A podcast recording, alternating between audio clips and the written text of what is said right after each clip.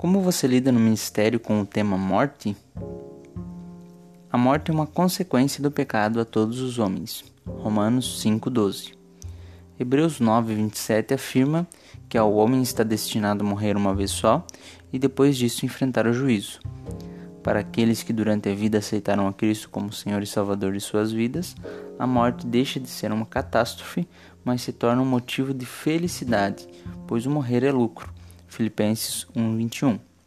Já para aqueles que viveram sua vida na incredulidade, a morte se torna separação eterna de Deus. Lucas 16, 19 a 31, João 5, 28 e 29.